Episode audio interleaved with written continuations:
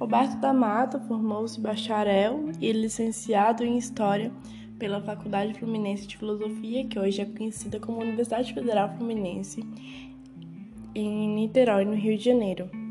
E em 1960 ele concluiu o curso de especialização em Antropologia Social do Museu Nacional, que foi localizado no Rio de Janeiro também. É, na Universidade de Harvard, nos Estados Unidos, ele concluiu mestrado e doutorado em antropologia social e também foi no exterior que ele foi professor visitante de três universidades, que foi a Universidade de Wisconsin, em Madison, e a Universidade de Califórnia, em Berkeley, ambas nos Estados Unidos. Ele foi pioneiro nos estudos de rituais e festivais em sociedades industriais, tendo investigado o Brasil como sociedade e sistema cultural por meio do carnaval, do futebol, da música, da comida, da cidadania, da mulher e entre outros.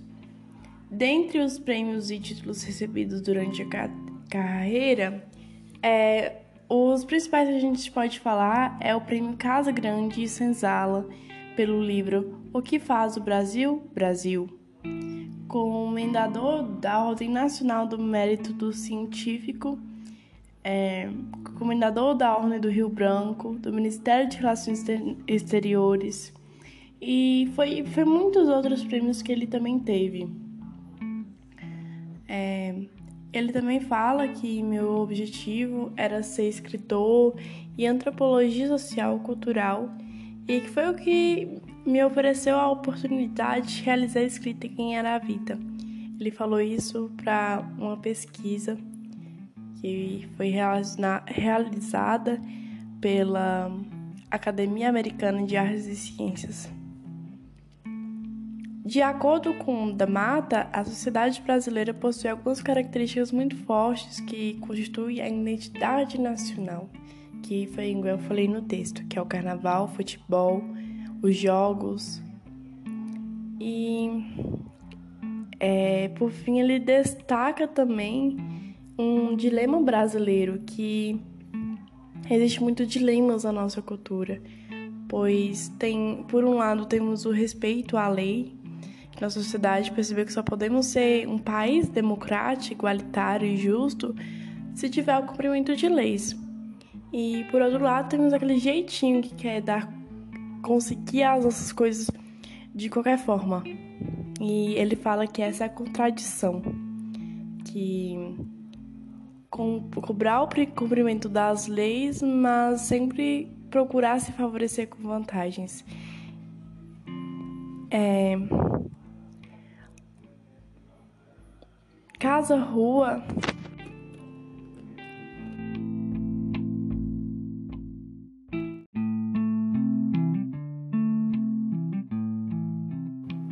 Roberto da Mata vai estudar a fundo uma expressão que é fácil de se ouvir por aí ilustra muito bem o contexto em que ele se insere. Que ele vai procurar entender o que acontece quando o brasileiro diz: Você sabe com quem você está falando? Tanto que Casa e Rua, quando o da Mata comenta sobre esses conceitos, ele não está só mencionando apenas o local físico, ele está se referindo ao todo, é, o espaço social. E nesses ambientes temos posturas diferentes e somos regidos por uma moral distinta. A casa costuma ser um ambiente de intimidade, podemos pensar nela como um local privado ou como um local público quando dizemos que o Brasil é nossa casa. E estamos, nesse caso, ampliando esse conceito na esfera pública, como ele não, então o lar não é apenas o espaço físico, ele é o local que oferece proteção e acolhimento. A expressão que evidencia isso é o sinta-se em casa. E a rua em que ele representa é o espaço da impessoalidade, que é representado o oposto da casa. A rua é um local que não nos sentimos acolhidos e confortáveis. Na verdade, a rua é um, considerado um ambiente perigoso. É, e a expressão que evidencia tudo isso é vá para a rua dar amargura. E um ponto muito curioso é que nós mudamos diante de atitude dependendo do lugar, do local em que estivermos. Quando estamos em casa, nós ficamos mais à vontade, e já na rua nossa postura muda. As roupas seguem o mesmo sentido. Por fim, o sociólogo também comenta que apesar da casa ser um local mais hierarquizado a rua, e a rua mais igualitária, as atitudes mostram justamente o inverso, que limpamos a nossa casa, mas não temos problema em sujar as nossas ruas. É, estudiosos do Brasil, de seus dilemas e de suas contradições, bem como do seu potencial e de suas soluções.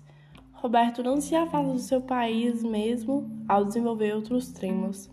A comparação com o Brasil é, de certa forma, inevitável em suas obras, e o antropólogo é, revela o Brasil, seu povo, sua cultura, através das faces populares, manifestações religiosas, de literatura e arte.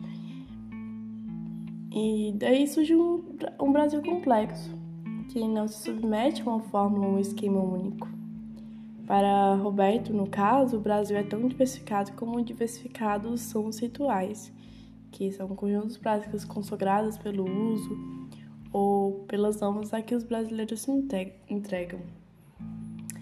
É, todos esses temas são abordados em sua relação com duas espécies sujeito, o indivíduo e a pessoa, e situados em dois tipos de espaços sociais, a casa e a rua. E a distinção entre indivíduo e pessoa é bem demarcada em seu original trabalho sobre a conhecida e ameaçadora pergunta: Você sabe com quem você está, com quem está falando? E os seres humanos que se sentem autorizados a se dirigir dessa forma aos outros colocam-se na posição de pessoas titulares de direito, são alguém no contexto social. Os seres humanos a quem tal pergunta é dirigida são, para as pessoas, meros indivíduos, mais um na multidão, um número apenas. E a rua é o espaço público, como é de todos, não é de ninguém. Logo, tem ali um espaço hostil, onde não valem as leis e os princípios éticos, a não ser sobre a vigilância da autoridade.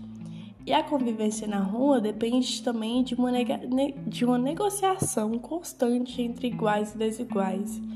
A casa, que é considerada no sentido amplo, e o espaço privado por excelência, onde estão os nossos, que devem ser protegidos e favorecidos.